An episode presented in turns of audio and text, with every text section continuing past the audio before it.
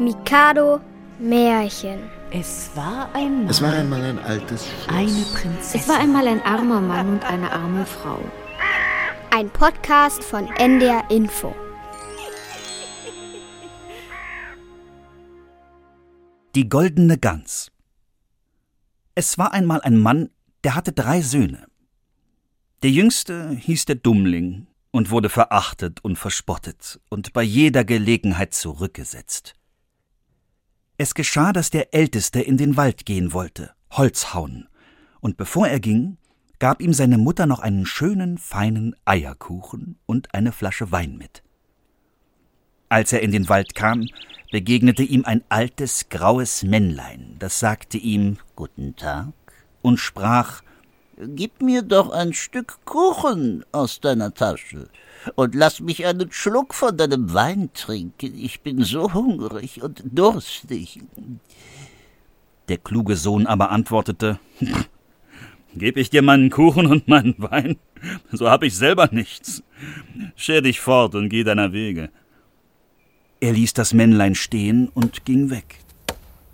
Als er nun anfing, einen Baum zu behauen, dauerte es nicht lang, so hieb er vorbei, und die Axt fuhr ihm in den Arm, dass er heimgehen und sich verbinden lassen musste. Das aber war von dem grauen Männchen gekommen. Darauf ging der zweite Sohn in den Wald, und die Mutter gab ihm, wie dem Ältesten, einen Eierkuchen und eine Flasche Wein mit. Dem begegnete ebenfalls das alte graue Männchen und bat um ein Stückchen Kuchen und einen Schluck Wein. Aber der zweite Sohn sprach auch ganz verständig Was ich dir gebe, das fehlt mir selber. Scher dich fort und geh deiner Wege, ließ das Männlein stehen und ging weg. Die Strafe blieb nicht aus. Als er ein paar Schläge am Baum getan hatte, hieb er sich ins Bein, so dass er nach Hause getragen werden musste. Da sagte der Dummling Vater, lass mich einmal hinausgehen und Holz hauen.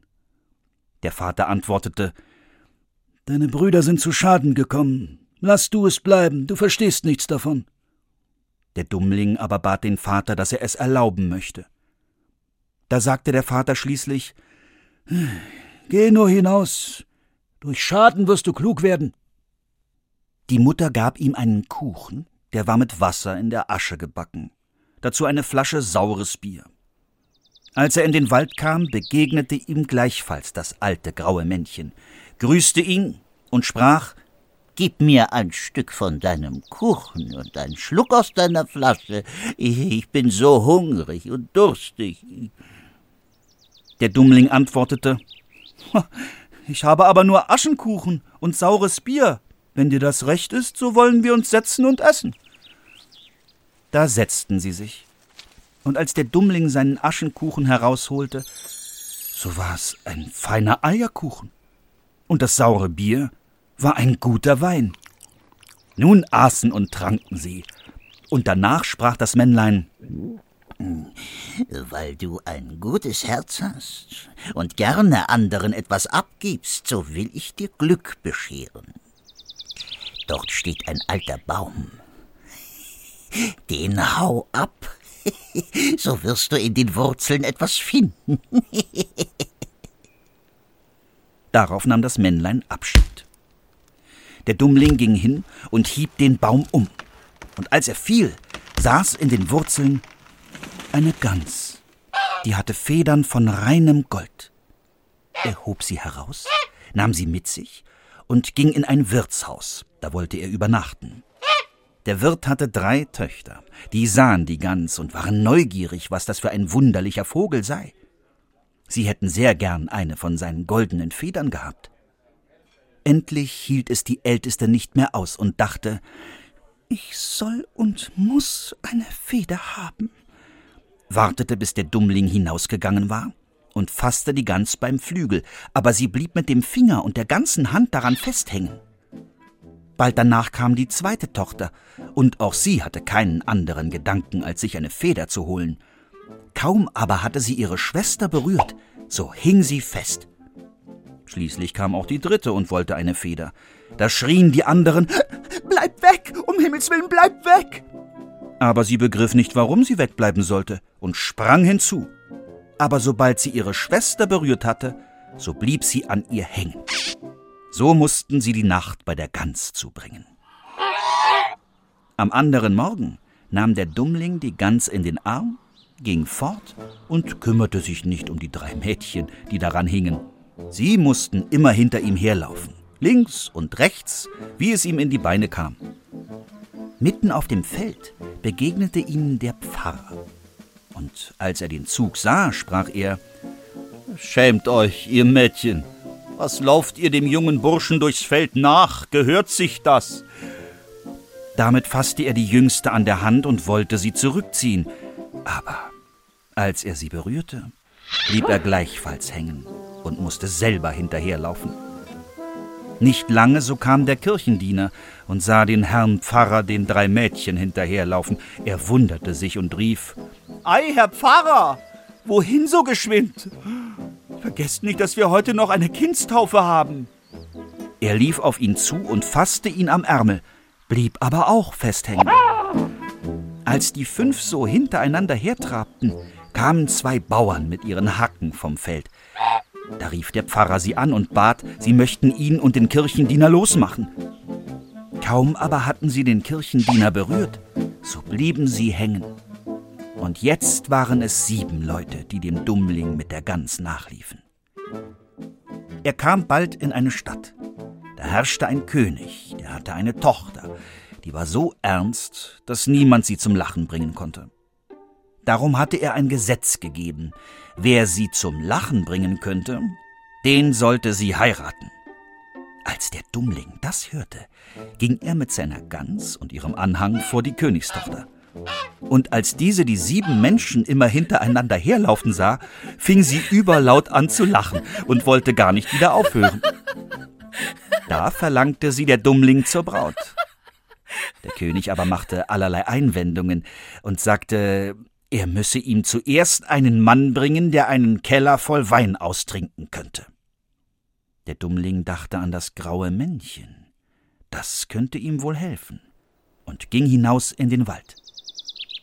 An der Stelle, wo er den Baum abgehauen hatte, sah er einen Mann sitzen, der machte ein Gesicht wie sieben Tage Regenwetter. Der Dummling fragte, was er sich so sehr zu Herzen nehme.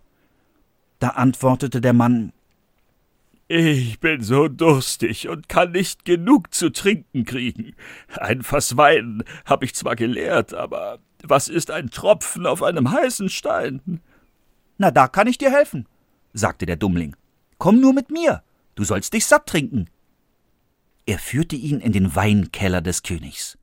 Dort machte sich der Mann über die großen Fässer her. Er trank und trank, dass ihm die Hüften wehtaten und ehe ein Tag herum war, hatte er den ganzen Keller ausgetrunken.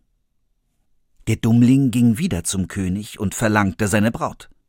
Aber der König ärgerte sich, dass ein dahergelaufener Bursche, den jedermann ein Dummling nannte, seine Tochter bekommen sollte, und er machte neue Bedingungen.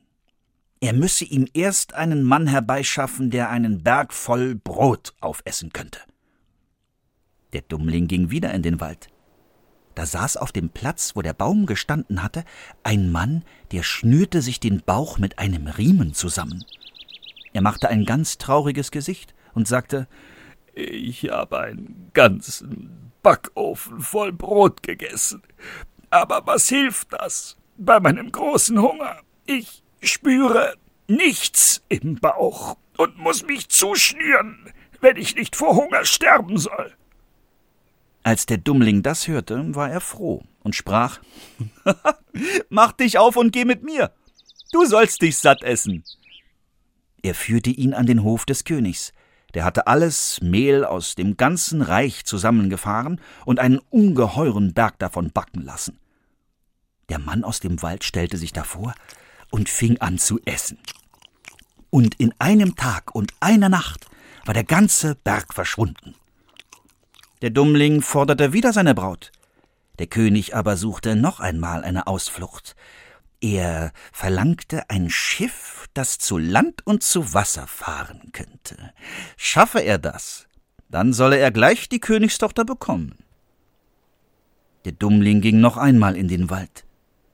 Da saß das alte graue Männlein, dem er seinen Kuchen gegeben hatte, und sagte Ich habe für dich getrunken und gegessen, ich will dir auch das Schiff geben. Das alles tue ich, weil du barmherzig gegen mich gewesen bist. Da gab er ihm das Schiff, das zu Land und zu Wasser fuhr. Als der König das sah, konnte er ihm seine Tochter nicht länger vorenthalten. Da wurde die Hochzeit gefeiert. Und der Dummling erbte später das Reich und lebte lange Zeit vergnügt mit seiner Gemahlin.